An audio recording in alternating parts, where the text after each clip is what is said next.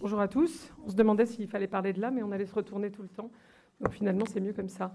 Bonjour, bienvenue euh, dans cet euh, atelier euh, où nous allons vous servir un petit pain tout chaud parce qu'il est vraiment, on a speedé pour pouvoir lancer ça à Pro Durable. Et donc on est ravis que ça ressemble à quelque chose, enfin j'espère. on va donc vous parler. Donc je suis Elisabeth Laville, fondatrice d'Utopie. Je suis ici avec Arnaud, qui est directeur associé chez Utopie, et Climène, euh, qui est Community Manager, Community Growth, Community Growth, Manager chez Bilab France. Euh, on va parler ce matin de modèle d'affaires à impact, qui est un sujet qui nous occupe et qui nous préoccupe euh, pas mal. je vais rapidement vous faire une, une petite intro à ce que c'est que ce boulot qu'on présente ce matin.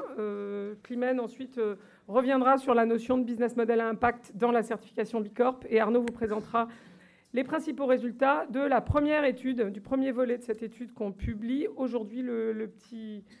Euh, la petite note qui correspond, normalement, doit être en téléchargement euh, sur notre site web au moment où je vous parle. Si elle ne l'est pas, elle le sera à la fin de la table ronde. Voilà. Euh, alors, pourquoi on a fait ce focus sur les modèles d'affaires à impact? D'abord parce que c'est une question d'actualité et ensuite parce que c'est une spécificité de Bicorp qui est un sujet qui nous intéresse beaucoup, comme vous le savez peut-être, puisque à la fois Utopie a été la première entreprise certifiée Bicorp en France fin 2013. Et on s'est ensuite occupé du lancement de Bicorp en France de 2014 à 2019. Et maintenant, euh, nos camarades de Bilab ont pris le relais, mais évidemment, on reste assez impliqués et vivement motivés par euh, ce mouvement. Alors, pourquoi on a fait ce travail? Vous savez peut-être que ceux qui étaient là les années précédentes, que chez Utopie, on, on dit en gros qu'il y a plusieurs étapes dans le développement des stratégies RSE. Euh, la stratégie RSE classique, entre guillemets, ce que nous on appelle 1.0, c'est la minimisation des impacts négatifs, notamment liés aux opérations. Et puis, euh, là, ce qu'on appelle la, RSE 2.0, c'est la RSE plutôt orientée à impact positif, mission, raison d'être, innovation, rénovation des offres, euh, etc. Et donc, une des premières raisons pour lesquelles finalement on s'intéresse, et on est loin d'être les seuls évidemment, à cette question des business models à impact, euh, c'est euh, le constat sur les limites de la RSE 2.0. C'est-à-dire si on vise l'excellence opérationnelle, et évidemment euh, qu'il faut la viser, ça ne suffit pas à intégrer la question des limites planétaires au cœur de l'ADN des entreprises, au cœur de la raison d'être des marques. voilà. Donc on est entré dans une société post-croissance où on y rentre, on y entre doucement. Le Conseil national de la refondation va peut-être nous aider à le faire. L'avenir le dira. En tout cas, euh, c'est cette question-là, c'est comment, au fond, euh, parce que avoir moins d'impact négatif, moins d'émissions de CO2, moins de consommation d'eau, moins de, déchets, etc., sans changer au fond son business model, ça, on sait à peu près faire. Évidemment, la question au-delà, euh, nouvelle qui se pose, pour ceux qui ont déjà fait ce boulot-là ou pour ceux qui veulent d'emblée commencer à, travailler sur le, le coup d'après, c'est comment on fait évoluer euh, les modèles économiques euh, dans un sens qui donc intègre les, limites planétaires et cette fameuse donut économie euh, très bien théorisée par Kate Raworth. donc l'idée qu'il faut qu'on soit qu'on réponde à l'ensemble des besoins de l'humanité, c'est le cercle intérieur du donut, tout en restant dans les limites planétaires, c'est le cercle extérieur du donut. Nous, on défend beaucoup euh, chez Utopie l'idée que la transition écologique, le développement durable, ce n'est pas seulement euh, une révolution technique et politique, ça l'est aussi scientifique, euh, mais aussi une révolution culturelle. et que donc, il faut qu'on évolue vers de nouveaux imaginaires, de nouveaux paradigmes, de nouveaux modèles, autour notamment de la sobriété et de l'impact positif. Donc, on voit qu'on vient de loin, puisqu'il y a quelques années encore, Cdiscount faisait cette pub euh, sur les sols. Vous voyez, mon vieil ordinateur fonctionne encore, mais un accident est si vite arrivé parce qu'il est tellement en promo, le nouveau. Euh, donc on voit bien que c'est dans le cerveau que ça se passe, d'ailleurs, au passage. Euh, et puis Carrefour faisait cette pub sur un sèche-cheveux en promo qui était tellement cool et tellement pas cher que même les chauves en avaient envie. c'était il n'y a pas si longtemps que ça, hein, c'était pas il y a 30 ans. Bon, évidemment, on voit d'autres entreprises, Patagonia en tête, avec cette campagne que tout le monde connaît, euh, qui essaient au contraire d'intégrer à leur modèle une forme de sobriété, euh, évidemment l'économie circulaire, etc. Et parallèlement, on voit de plus en plus parler, et tant mieux, de sobriété, qui est un des volets de cette euh, transition culturelle qu'il faut qu'on fasse. Euh, et puis on voit aussi, parce que qui dit transition culturelle, dit mobilisation nécessaire des acteurs culturels, notamment les médias, les artistes, les institutions artistiques, sur les sujets de transition écologique. Euh, c'est pour ça, nous, chez Utopie, qu'on a notamment un partenariat maintenant avec le Palais de Tokyo. Mais vous voyez euh, l'initiative que Cyril Dion et Magali Payen, Marion Cotillard ont lancée au dernier festival de Cannes. Donc l'idée de créer une structure qui s'appelle Newtopia, petit clin d'œil sympathique, qui est une société de production cinématographique orientée vers euh, les nouveaux récits qui vont nous aider à imaginer ce fameux monde d'après et idéalement à activer notre capacité euh, à y contribuer parce que l'être humain fonctionne comme ça. Euh, et donc, pour travailler ces nouveaux modèles, ces nouveaux paradigmes, et notamment les nouveaux modèles économiques vers l'impact positif, le premier point qu'on a évoqué dans l'étude, c'est la nécessité ou l'opportunité de se libérer du mythe de la big idea très disruptive. Donc cette idée que vous menez votre business as usual et soudain la pomme de Newton vous tombe sur la tête et vous vous dites non mais en fait il faut que je change complètement mon modèle économique et vous savez immédiatement comment faire pour faire un truc qui n'a rien à voir avec ce que vous faisiez avant et qui va vous rapporter autant d'argent, euh, voire plus évidemment. Euh, bon, alors là, on se réfère à Dave Snowden, euh, qui est un consultant en gestion gallois, un citoyen de Sa Gracieuse Sa Gracieuse Majesté, euh, qui d'ailleurs a bossé chez IBM, petit clin d'œil sur les IBM dont on parlera après, mais ça n'a rien à voir. Et Dave Snowden dit l'erreur la plus fondamentale de ces trois dernières décennies, je tiens à dire que Utopie aussi a 30 ans, mais que ça n'a rien à voir avec notre existence, est d'essayer de concevoir un futur idéalisé au lieu de travailler le potentiel d'évolution à partir d'ici et maintenant, ce qu'il appelle les possibles adjacents. Arnaud va en reparler tout à l'heure. Et il dit en fait c'est beaucoup plus intéressant de travailler aux possibilités à partir de là où on est, plutôt que de fantasmer une espèce de situation idéale lointaine, euh, d'autant plus qu'on n'arrive pas à un consensus sur la situation. Quelle serait la situation idéale lointaine? Quelle est la big idea qui va révolutionner votre business? Alors qu'on arrive assez facilement à un consensus sur quelles sont les meilleures options à partir de là où on est aujourd'hui. Euh, et ça, ça permet de se libérer d'un truc, c'est l'attente que la pomme de Newton nous tombe sur la tête, euh, et l'idée que, au fond, euh, les business models à impact, on va les obtenir en travaillant dessus. Voilà, en testant, erreur, à partir de là où on est aujourd'hui. Et donc, à partir du moment où on peut travailler et où on n'attend plus le doigt divin qui va nous dire voilà ton business model de demain, euh, alors on peut travailler, et c'est dans cette perspective-là que nous, on se dit que le questionnaire, le référentiel Bicorp, le fameux B Impact Assessment pour ceux qui le connaissent, ou BIA pour ceux qui le connaissent très bien, euh, est un outil hyper précieux pour faire ça. Pourquoi? D'abord parce que la question de ce qui s'appelle dans le jargon euh, Bicorp IBM, Impact Business Model, ce sujet-là, c'est 50% à peu près de l'ensemble des questions du questionnaire Bicorp. Alors, si vous avez déjà rempli le BIA, vous, allez vous dire, bah non, moi, j'ai pas eu 50% de questions là-dessus. C'est parce que c'est des questions à tiroir. Donc, quand on vous demande si vous avez un impact spécifique sur tel sujet et que vous dites non, bah, vous n'avez pas euh, toutes les questions qui sont liées à ça. Mais si on prend l'intégralité des questions, c'est à peu près 50% euh, du total des questions. Et surtout, ce qui rend cet outil extrêmement utile euh, pour lutter contre l'impact washing et, rendre la question de l'évolution du modèle économique et de son orientation vers l'impact assez opposable, euh, c'est qu'on a des questions qui donnent des points, etc. Donc on peut regarder combien de points on a, si on en a et 1, 2, et se dire qu'on peut atteindre un maximum de 30 ou de 60. Ben, du coup, ça donne, vous reprenez les questions, ça vous donne des pistes pour travailler. Et comme quasiment 6000 entreprises aujourd'hui sont certifiées Bicorp dans 85 pays et plein d'industries, vous pouvez, et que leurs scores sont en ligne, et que dans le détail des scores qui sont affichés sur le site Bicorp, vous avez un sous-détail, vous avez des détails par grande catégorie de, de, domaine du questionnaire, domaine d'impact, mais vous avez surtout les notes sur les business models à impact qui sont affichées de manière détaillée. Et donc, ça vous permet de regarder sur les business models qui sont les vôtres, qui score mieux que vous, et du coup d'aller regarder ce qu'ils font et d'essayer de comprendre. Donc c'est une source d'inspiration absolument incroyable, sans compter qu'évidemment il y a la communauté Bicorp en plus, où non seulement vous pouvez regarder ce qu'ils font sur leur site web, mais vous pouvez aller leur parler pour comprendre pourquoi ils ont plus que vous et quel est leur secret. Et les bicorps sont extrêmement euh, comment dire, ouvertes au partage, y compris avec leurs concurrents. Et je le dis en connaissance de cause, puisque nous, nous avons invité Infusio, qui a un peu plus que nous sur un business model qui nous intéresse, à notre prochain séminaire. Ils ont accepté de venir tout à fait gentiment.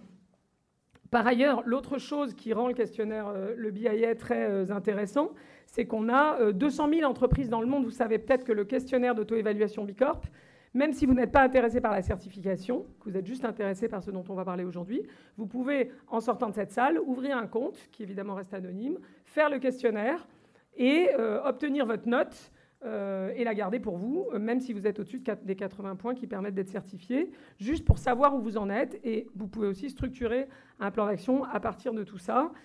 comme en plus c'est un QCM, même quand votre réponse est la plus basse, vous voyez ce que vous pourriez faire d'autre. Si ça vous inspire, vous mémorisez les questions et à la fin, vous vous autogénérez, si j'ose dire, euh, un plan d'action qui met au chômage tous les consultants. Et c'est très bien comme ça. Euh, comme ça, on ira faire du surf. Euh, nous. Donc voilà, donc cet outil est extrêmement puissant et, c'est de ça dont on, dont on va vous parler. C'est là-dessus qu'on s'est appuyé.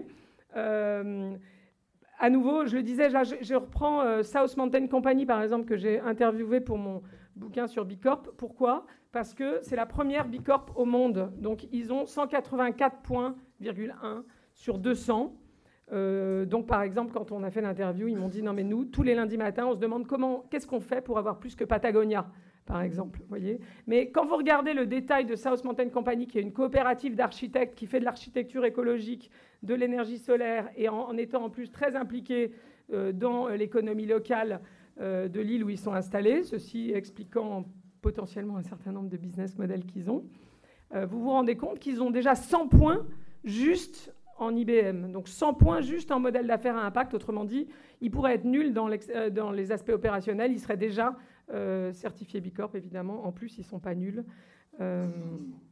voilà. Donc, c'est pour creuser ce sujet-là, et notamment creuser comment on peut utiliser le référentiel Bicorp pour progresser sur les business models à impact, comprendre ce que c'est, comment, comprendre comment on peut euh, en activer plus, renforcer son entreprise autour de ce sujet-là, qu'on lance un peu comme une bouteille à la mer. Euh, un programme pour aujourd'hui, en fait, on lance ça avec euh, donc Utopie et Bila France, un programme qui est à la fois recherche et expérimentation sur ce sujet des impact business models, avec un certain nombre d'entreprises. Donc la première, qui nous a confirmé son accord hier soir quasiment, euh, c'est Chloé, mais il y en aura d'autres. Et l'idée, c'est qu'on produise des notes comme celles que vous pourrez télécharger tout à l'heure, euh, des conférences comme celles qu'on fait maintenant, des ateliers. Euh, il y a une interview de Dan Osuski, qui est le, chef des standards, le directeur du standard Bilab, qu'on va mettre, qui est une interview en vidéo que j'ai faite à Change Now, qui va être mise en ligne bientôt. Donc il y aura des choses en accès libre, des choses en accès moins libre, notamment les ateliers avec les entreprises. Mais l'idée, c'est vraiment de creuser ce sujet-là pour aider chaque entreprise à comprendre comment elle peut travailler euh, ce sujet euh, des business models à impact. Et Climène, je te cède la parole pour un petit focus sur les IBM dans le BIA.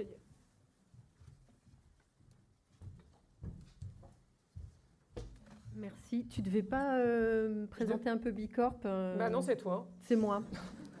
Est-ce qu'il y a des personnes dans la salle qui ne connaîtraient pas Bicorp Levez le doigt?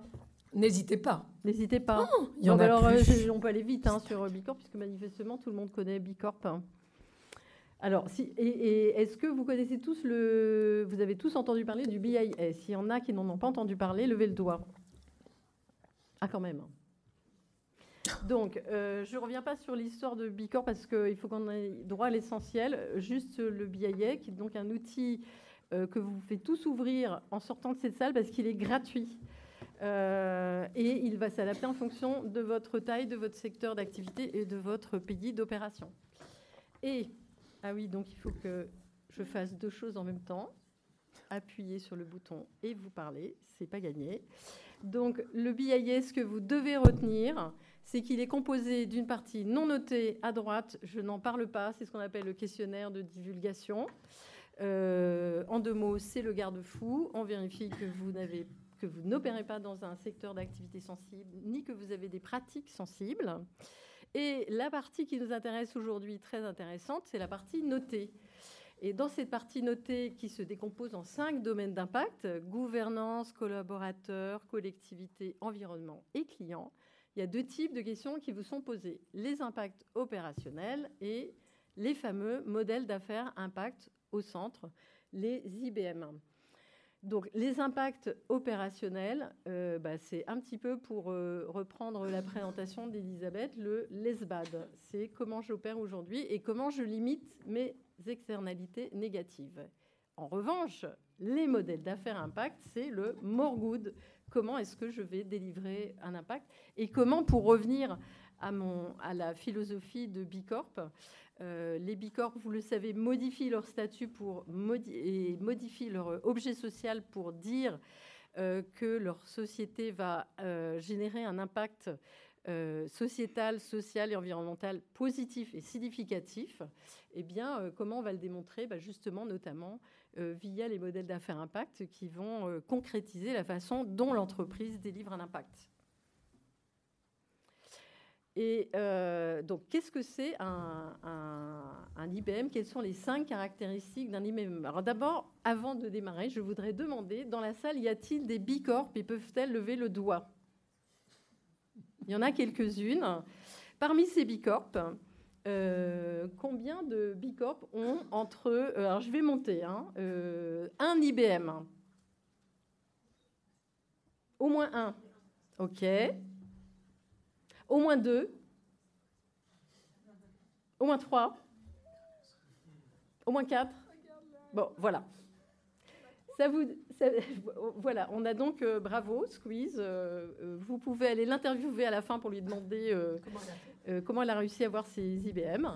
un IBM, effectivement, n'est pas, pas forcément facile à obtenir. Ici, vous avez les cinq caractéristiques. Donc, spécifiques.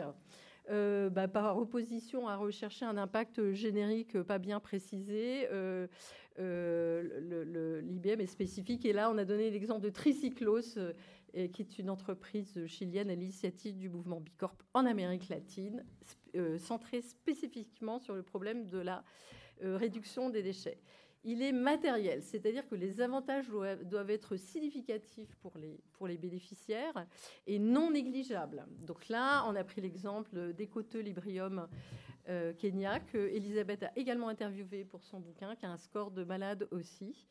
Euh, euh, qui propose des solutions environnementales et qui démontre que ces offres ont un impact très positif, significatif sur l'environnement.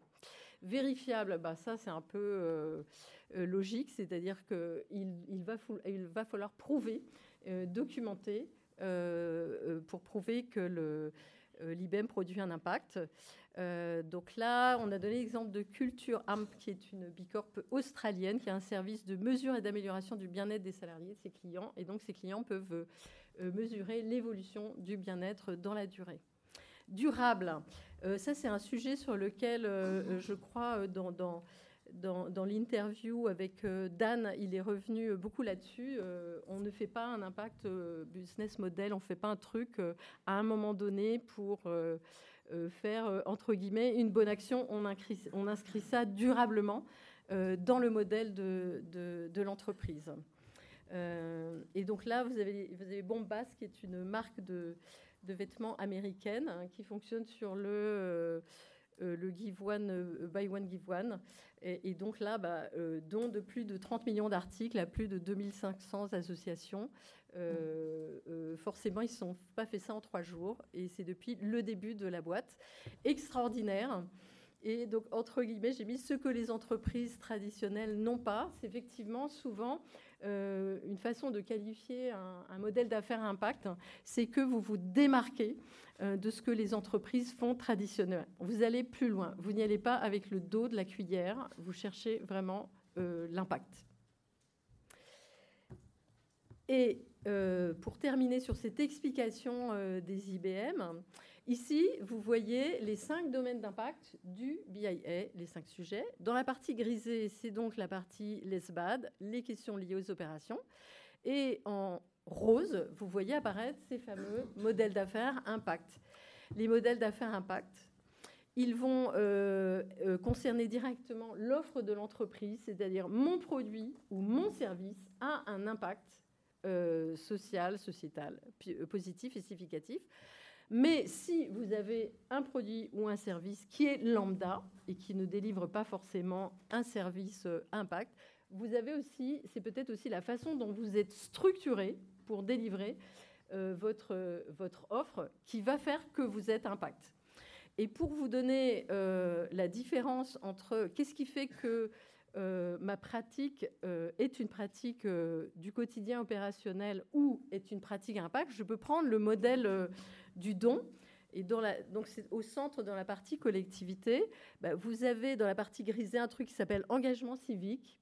Bah, chaque année, je vais soutenir telle ou telle cause en fonction de, ce que j'ai gagné cette année et de l'opportunité. Ou alors, vous avez tout en bas, fondation et mécénat. Là, c'est pas je donne en fonction des opportunités, c'est je m'engage de manière récurrente à donner une, un montant significatif. Et pour ce modèle-là, du don, la tranche, c'est 2% du chiffre d'affaires ou 20% des bénéfices. Donc là, vous voyez bien que euh, effectivement, on n'y va pas avec le dos de la cuillère et c'est ce qui fait que euh, ça devient très spécifique. Squeeze, ici, me semble-t-il, coche ce modèle euh, d'affaires de l'impact, du don. Si vous n'avez pas de questions, nous rentrons dans le cœur du sujet et des, et des, entreprises que vous avez déjà, vous êtes allé creuser. Et pour terminer, c'est vraiment la partie la plus passionnante euh, du, du, questionnaire. Donc, euh, ouvrez des BIA et, et, allez chercher et regarder ce qu'il y a dans les questions liées au modèle d'affaires. C'est tout à fait passionnant et inspirant.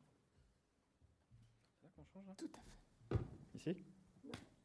Non, mais sinon, sur l'ordi, avec la flèche. La flèche? Ok. Vérifier le temps, quand même. Ok, bonjour. Euh, je vais peut-être le monter assez haut. Voilà. Donc c'est avec plaisir que je vous présente les enseignements de l'étude euh, qui a été euh, réalisée au cours de l'année 2021. Elle a pris beaucoup de temps. Vous allez le voir, elle a nécessité quand même un, design d'étude assez, conséquent. Donc là, c'est les premiers enseignements, les premières intuitions, euh, quand même qui, se formalisent par une base de données euh, et euh, dont un extrait de la base de données est, présenté dans l'étude qui est téléchargeable. Effectivement, nous, on est quand même parti d'une intuition. Alors, on a quand même commencé à regarder les, entreprises qui avaient des, des, IBM et des IBM avec des scores élevés, parce que c'est une chose d'avoir un IBM, mais d'avoir un, score élevé sur un IBM, c'est-à-dire, tu parlais de tranche à l'instant ou de ne pas aller par le dos de la cuillère, des entreprises qui ont des scores très élevés, euh, bah, ça veut dire quelque chose. Ça veut, ça veut dire en fait qu'elles euh, ont, alors nous on appelle une expression pour ça, elles ont craqué un, code source, elles ont réussi à euh, associer les deux dimensions quelque part de Bicorp, même si Bicorp s'intéresse à la première, for purpose, et il y a le for profit. Et nous on pense en fait les deux sont intimement liés, et plus on va dans euh, la dimension euh, for purpose, on va forcément sur la dimension for profit. C'est un peu cette première intuition. Ça rejoint ce que tu, la, citation que vous avez là de, Dan dont tu parlais tout à l'heure. Effectivement, euh, un modèle, quand on parle de modèle durable, il est surtout durable dans sa capacité à, inscrire l'impact profondément dans l'ADN. Et ça, ça veut dire quelque chose. Et donc là, je parlais d'intuition à l'instant. Euh, vous voyez sur la partie de, gauche de ce canevas, nous on appelle ça le, canevas des IBM, sur la partie de gauche, vous avez l'exigence, le détail de l'exigence de Bicorp. D'ailleurs, vous avez euh, les petits B de Bicorp.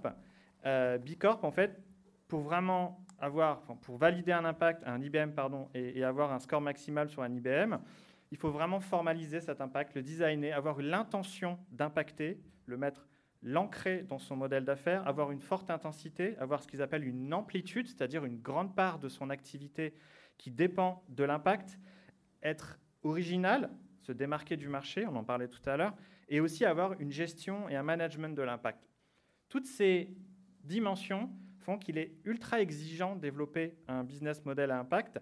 Et l'intuition que l'on a eue quand on a commencé, nous, à travailler euh, sur les IBM, c'est que effectivement, il n'est pas possible, et surtout à partir d'un certain seuil, d'avoir un score très élevé sur la partie de gauche sans aller travailler sur la partie droite, qui est la dimension for profit. C'est-à-dire qu'à partir d'un moment donné, l'IBM amène euh, forcément euh, des gains de compétitivité, une réponse sur les coûts, euh, une réponse sur l'ouverture des débouchés, etc. Donc sur la dimension viabilité ou rentabilité, ça dépend des entreprises. Et pour arriver bah, à maintenir les deux, il y a ce que nous on appelle le, code source. Le code source, c'est une solution technique, organisationnelle, qui permet en fait de combiner euh, l'impact et la rentabilité. Ça peut venir d'une réponse en termes de gouvernance, de production, d'appareils de production, euh, de stratégie d'approvisionnement, de distribution, ou alors une stratégie de service. Il peut y en avoir plusieurs, mais en fait, c'est vraiment cette intuition-là qui nous a amené à travailler sur un certain nombre d'entreprises que nous, on appelle Best for Impact. Donc ça, c'est euh, la définition utopienne, qui fait référence au Best for the World de B Corp, qui récompense chaque année les 5% euh, d'entreprises B Corp qui performent le plus sur chacune des cinq thématiques que tu as présentées à l'instant, Climène. Euh, on s'est intéressé sur un échantillon qui est euh, déjà conséquent, 228 entreprises, qui n'est pas finalisé puisque l'étude est toujours en cours et il y a toujours des, aussi des nouvelles B Corp hein, qui rentrent dans l'échantillon. Faut savoir qu'il y a 200 000 entreprises qui ont complété le questionnaire. Il y a aujourd'hui 6 000 entreprises certifiées, 5% sont Best for the World. Et nous, on s'est intéressé à plus de 200 d'entre elles. On les appelle Best for Impact parce qu'elles sont certes certifiées B Corp. Elles cochent un ou plusieurs IBM avec un score très élevé, au moins 15, sachant que, euh, et d'ailleurs on le verra tout à l'heure, il y a des IBM sur lesquels il y a des scores très élevés de 30 ou 40 points, ce qui est énorme. Ce qui veut dire le, touche le, Graal, en fait, le maximum.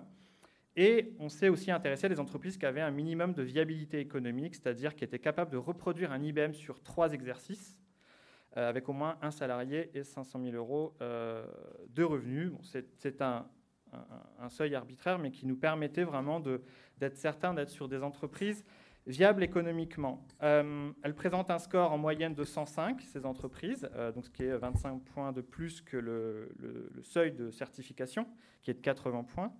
Euh, L'IBM moyen est de 26,4, c'est-à-dire qu'en général, il y a un seul IBM sur lequel l'entreprise performe beaucoup. C'est rare d'avoir plus de 15 points sur deux IBM, c'est extrêmement rare. On peut en avoir plusieurs, mais c'est vraiment assez difficile. Le score moyen, donc quand l'IBM est coché, ouvert, est, vraiment très élevé, et on est sur un C1 moyen dans l'échantillon de plus de 18 millions d'euros de chiffre d'affaires. L'échantillon est détaillé dans l'étude qui est téléchargeable sur, sur notre site. Vous avez vraiment le détail des secteurs, etc. Donc c'est aussi un échantillon très représentatif, vous le verrez euh, dans l'annexe de cette note. Euh, comme l'expliquait Elisabeth à l'instant, euh, on, s'est vraiment intéressé, nous, à, un échantillon d'entreprises qu'on a analysé vraiment en détail pour comprendre un peu leur, leur code secret. Leur code secret, c'est comment ces entreprises arrivent à être viables, pour la, plupart vraiment rentables, et en même temps avoir un, score très élevé sur les IBM. Et on s'est intéressé à, ça. Et donc, du coup, on a, vraiment fait un travail documentaire assez fin. Et euh, petit à petit, on, s'est aperçu de quelque chose, c'est qu'on était très loin de la Big ID dont parlait Elisabeth euh, à l'instant. On était très loin de ce grand saut dont on nous parle quand on parle de modèle euh, d'affaires à impact. Et on se rendait compte que finalement, c'était des entreprises et des entrepreneurs qui avaient surtout le génie d'exploiter quelque chose qui était dans le voisinage, dans l'adjacent, qui avait le génie d'exploiter des ressources inexploitées, des ressources dormantes, le génie euh, d'exploiter avec efficacité des savoir-faire de l'entreprise ou des ressources de l'entreprise souvent suffisamment exploitées. C'est donc que nous, on formalise avec cette terminologie de possible adjacent que je vais présenter par, par des exemples et qui est détaillée dans la note. Euh, que l'on doit euh, à Stuart Kaufman, qui est un spécialiste en systèmes complexes, un biologiste, qui a travaillé à travers beaucoup de, bouquins sur ce sujet, et puis d'ailleurs, euh, donc qui est, qui d'un institut de Saint-Chaussée, qui l'a appliqué d'ailleurs à des systèmes, économiques.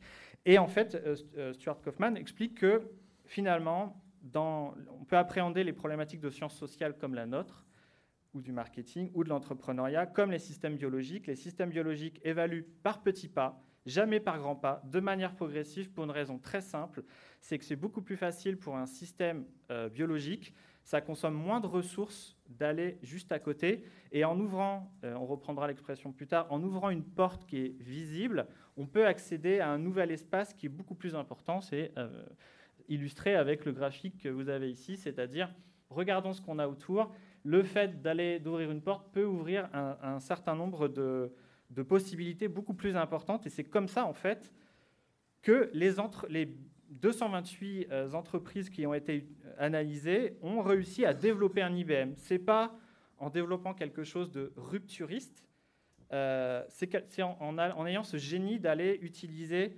euh, le voisinage, ce qui est contigu à l'entreprise. On a développé donc une base et en fait un certain nombre de ce que l'on peut appeler de, bah, possibilités adjacentes que vous avez ici et qui résument euh, les, on a identifié nous 18, 18 façons euh, de euh, transformer son entreprise pour accéder à un IBM. Ce sont des entreprises qui ont l'intelligence, par exemple, de verticaliser pour aller explorer l'amont, donc prendre la main sur la chaîne de valeur, qui créent des communautés de fournisseurs qui vont transformer les fournisseurs avec une, une politique assez, assez ambitieuse.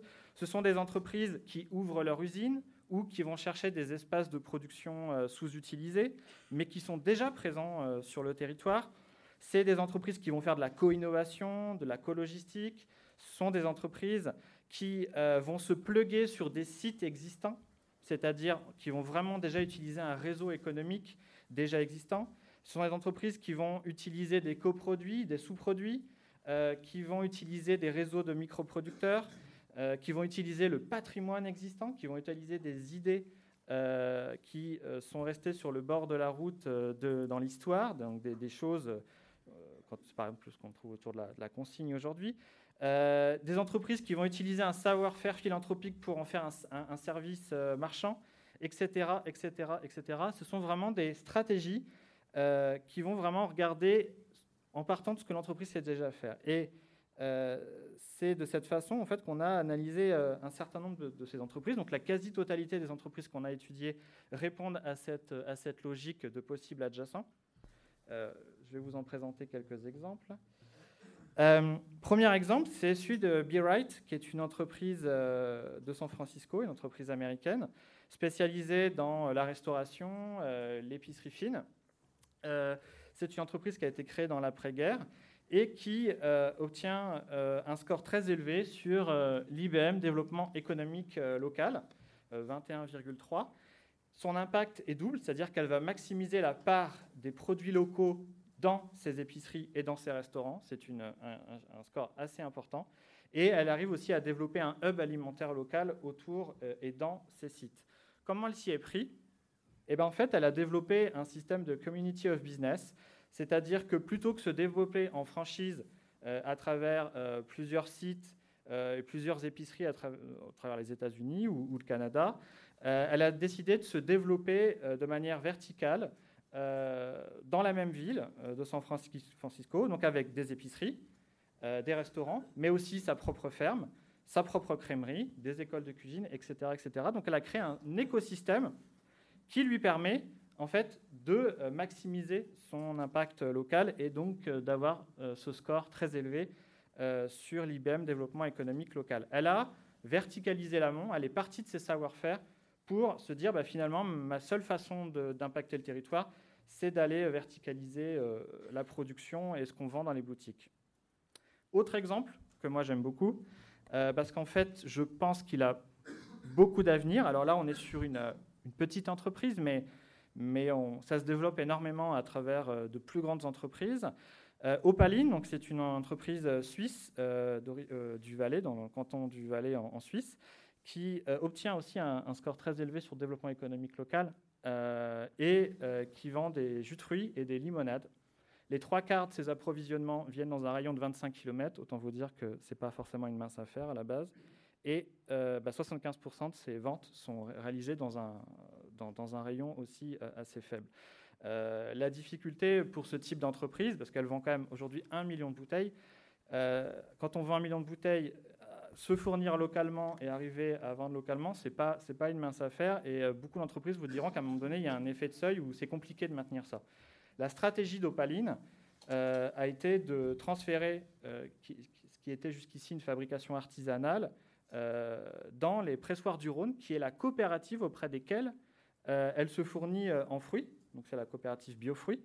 Coopérative Biofruits qui avait un espace de production sous-utilisé et qu'il l'a laissé à Opaline. Donc Opaline fait de la cofabrication, exploite une partie de l'usine, et grâce à cette exploitation, elle permet de rentabiliser le made in local, qui est quand même un grand sujet aujourd'hui, mais elle permet aussi euh, de bénéficier euh, des investissements et de développer des projets comme par exemple un, projet de consigne euh, de bouteilles en verre aujourd'hui avec, la, avec la, coopérative Biofruit. Donc ça, c'est très intéressant parce que finalement, au lieu d'aller redéployer une usine, elle a exploité une usine qui n'était pas en pleine capacité de production et qui par ailleurs est son fournisseur de fruits, sachant que pour ces euh, fruits, elle utilise euh, les, les, fruits invendus, donc c'est encore mieux d'être euh, au plus près de la ressource. Autre exemple. Dans 7 minutes, on est, vu, on est mis dehors. Ouais, je, je maîtrise totale, ça va. autre exemple d'opportunité adjacente, c'est l'entreprise Shop Value, donc, qui est de Vancouver à l'origine, et qui en fait a réussi, euh, donc à d'ailleurs ce qui lui permet d'avoir un score élevé euh, sur la préservation des ressources, 30 points, euh, arrive à développer un système en boucle circulaire 100% local. donc en fait, son modèle économique, elle a un modèle très astucieux où elle va collecter des baguettes en bambou dans les restaurants asiatiques euh, elle développe un programme de collecte puisqu'elle les récupère ou elle peut leur laver et leur donner, donc ça dépend du programme que l'on choisit. Et grâce aux baguettes collectées, elle produit du mobilier pour la maison, le bureau, la décoration intérieure, les restaurants, grâce à des micro-usines qui sont euh, dans les villes. Euh, c'est considéré comme aujourd'hui la, plus grande franchise d'économie circulaire au monde. Ils, ont, ils sont à peu près sur 100 micro-franchises. Euh, d'ici fin 2022. Euh, Et ce qui est très intéressant, c'est qu'ils ont vraiment travaillé sur la ressource existante sur le territoire. Autre exemple euh, d'opportunité adjacente, c'est la capacité à exploiter ses propres sous-produits ou coproduits. Donc, il y a un exemple que nous on aime bien chez Utopie, mais qui n'est pas ce que je présente ici, mais en tout cas cette entreprise s'inspire de cet exemple-là. C'est la stratégie du 100% poisson euh, développé par les Islandais qui se sont dit on a une ressource poisson et on ne vend que des produits euh, alimentaires. Or, avec cette ressource poisson, on peut faire plein, plein, plein, plein de choses. Donc, d'où la stratégie du 100% poisson, c'est-à-dire avec la même ressource, on peut diversifier son territoire, on peut développer l'économie locale et on peut aussi éviter, euh, on, peut, avoir une stratégie de conservation des ressources. L'entreprise Marealis, en fait, c'est une spin-off d'un des principaux producteurs de euh, crevettes au monde qui s'appelle euh, Stella Polaris, qui est tout en haut euh, de la Norvège. Et en fait, leur approche, c'est de développer, d'utiliser la 40% de la crevette, donc savoir la, vraiment la carapace, qui est aujourd'hui mise à la poubelle, et de l'utiliser dans une stratégie de biotechnologie pour faire de la, donc de la poudre euh, de crevettes utilisée dans plein de, plein de solutions ou des médicaments contre la tension euh, artérielle. Et donc, ils ont vraiment fait un, spin-off agricole et aujourd'hui, c'est quelque chose qui se développe euh, énormément. voilà. Pour, pour, maximiser leur impact, le spin-off agricole a été la, meilleure solution. Autre exemple pour avoir de l'impact, c'est de transformer sa propre chaîne de fournisseurs ou de transformer l'amont.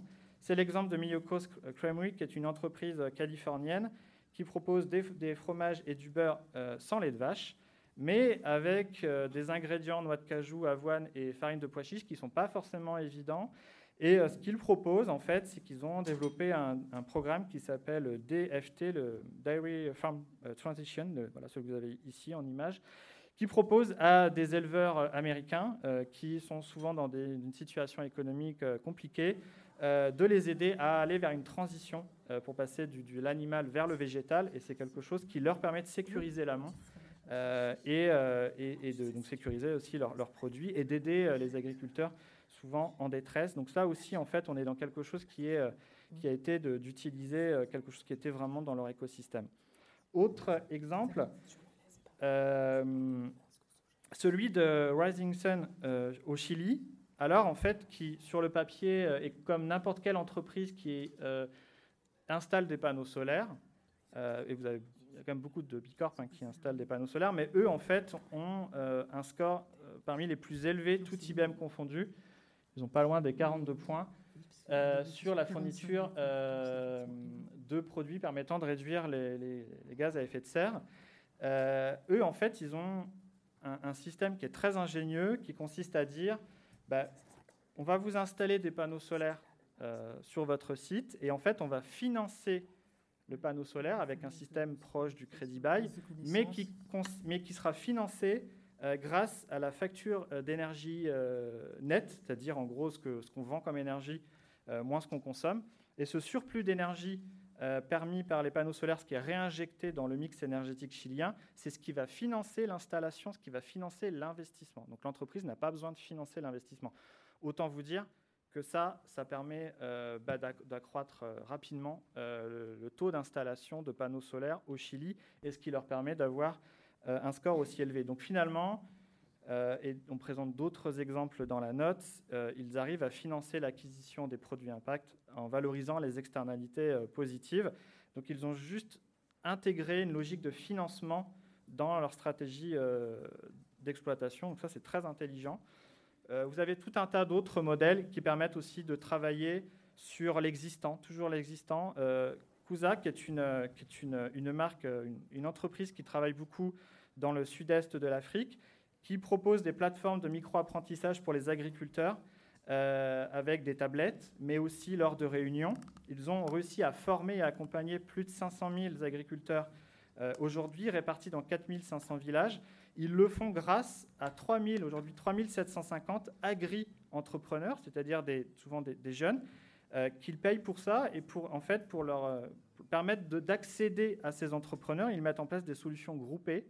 Euh, et, donc, c'est ces, petites, ces, petits entrepreneurs qui vont dans les villages et qui diffusent des vidéos, qui équipent les agriculteurs avec les tablettes, etc. Et cette solution groupée, mutualisée, permet en fait un modèle économique qui est viable alors qu'en fait il était complètement euh, euh, impossible euh, d'être viable sans cette stratégie en réseau et groupé. Donc là aussi, ils ont intelligemment utilisé des réseaux existants. Il y a plein d'autres exemples, hein, mais en fait, parfois ça peut être aussi le, fait de rassembler intelligemment trois métiers déjà existants.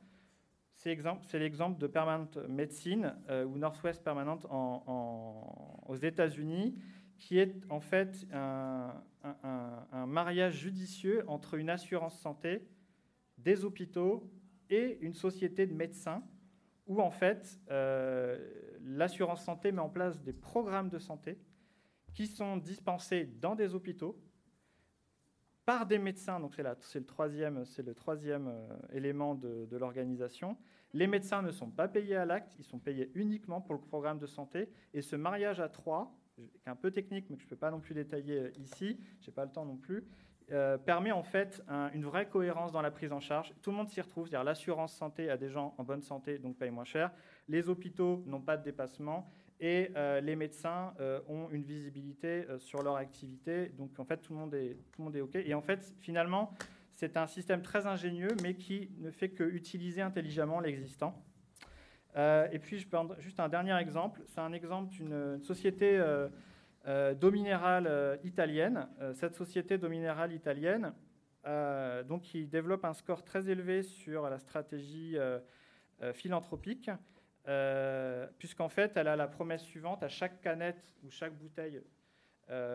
pour chaque litre vendu, il y a 100 litres d'eau potable qui sont, sont générés par des projets euh, d'eau potable, notamment en Éthiopie. Donc c'est un engagement qui leur coûte beaucoup d'argent, mais qui leur permet aussi d'avoir un impact maximal en matière de philanthropie. Et pour arriver à financer ça, l'expérience qu'ils avaient dans leur expertise eau, leur propre expertise philanthropique, ils l'ont transformé en un service commercial euh, qu'ils vendent à d'autres entreprises. Ils vont mesurer leur empreinte eau et ils vont euh, aider ces entreprises à avoir une approche neutre sur l'empreinte eau en monétisant euh, les, des services qui reposent sur ce qu'ils font eux déjà pour leur propre marque. Et ça, ça leur permet en fait d'avoir une approche B2B, l'approche B2C et d'équilibrer leur modèle économique à impact. Sinon, ils ne pourraient pas avoir un score aussi élevé. Ils seraient vraiment sur, un, sur, euh, sur quelque, quelque chose qui ne serait pas rentable. Voilà. Donc j'avais d'autres exemples, je ne sais plus, celui-là je vais passer vite. Et donc pour terminer, euh, effectivement, à travers cette, euh, cette note, on, formule euh, l'idée et, qui a été étayée à travers un certain nombre d'exemples, hein, puisque 228 entreprises étudiées, que le grand saut n'existe pas, le, le modèle trop rupturiste, même si un IBM est rare et même si un IBM est exigeant, ça ne veut pas dire pour autant que c'est quelque chose qui doit nous amener dans euh, quelque chose de très lointain. Les exemples que je vous ai présentés et ce qu'on présente dans la note euh, montrent en fait qu'on ne peut pas euh, frapper aux, portes qu'on ne voit pas. On ne peut frapper aux portes que l'on voit. Et ce n'est pas en un claquement de doigts qu'on modifie un business model à impact, c'est en ouvrant une porte qui va petit à petit en amener sur d'autres. Et euh, c'est en tout cas une, approche que l'on souhaite euh, continuer à développer à travers l'étude que je vous ai présentée, la base de données euh, que l'on va travailler. Alors je crois qu'on a un petit mot à la fin. Tu veux en dire, Elisabeth? Oui, ben non, voilà, c'est ça. pour dire que le, normalement, au moment où je vous parle, cette étude est en ligne. Donc vous pouvez la télécharger. Oui, Cécile me le confirme. voilà, donc c'est vraiment une note introductive, comme je l'ai dit sur quelque chose qu'on va poursuivre et qu'on va continuer à explorer avec d'autres exemples Bicorp, euh, essayer de travailler un peu des méthodologies euh, de travail pour les entreprises, comment on fait ça concrètement, euh, creuser d'autres exemples, parce qu'une fois qu'on a repéré les scores, il faut aller comprendre pourquoi, qu'est-ce qu'ils ont fait pour décrocher ça et qu'est-ce qu'on peut en tirer. Mais encore une fois, si vous, vous avez des, business models, parce que beaucoup de gens, on ne l'a pas dit au début, mais effectivement, les, les différents, les 23 business models à impact générique qui sont présents dans le BIS sont en gros notés sur 30, parfois sur 45 pour GES, là, et, pour un d'entre eux sur 60. Donc, allez, évidemment, quand on, souvent les entreprises actives ou cochent ou euh, ces IBM, mais elles ont euh, trois points, quoi. Et quand vous négociez avec les auditeurs euh, Bilab, je peux vous dire que c'est compliqué. Chaque point se gagne âprement à coup de preuves. Donc c'est ça qu'on va creuser. Et voilà. Euh, alors avant d'être mis dehors, c'est le meilleur créneau en fait à durable, je vous le dis pour ceux qui voudraient faire des ateliers, parce qu'il y a le déjeuner derrière. Donc on n'est pas viré parce qu'il y a les autres qui arrivent. Mais néanmoins, vous pouvez avoir faim. Si avant d'aller manger, vous avez quelques questions, euh, vous pouvez les poser maintenant. Oui.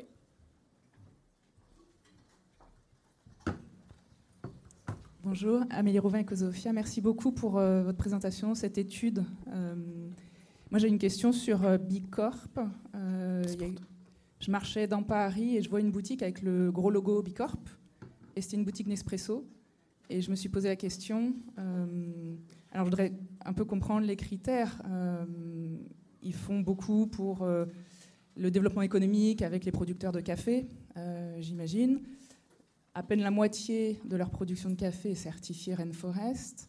Et en quoi, du coup, dans les critères, le fait d'avoir créé un nouveau besoin avec les capsules jetables euh, fait qu'ils sont quand même certifiés Bicorp. Quoi. Et merci pour ces modèles plus inspirants, euh, Alors, le cas de Nespresso, quand ils sont devenus certifiés, on a appris chez Bilab des tas de choses sur Nespresso parce qu'on se posait la même question que vous.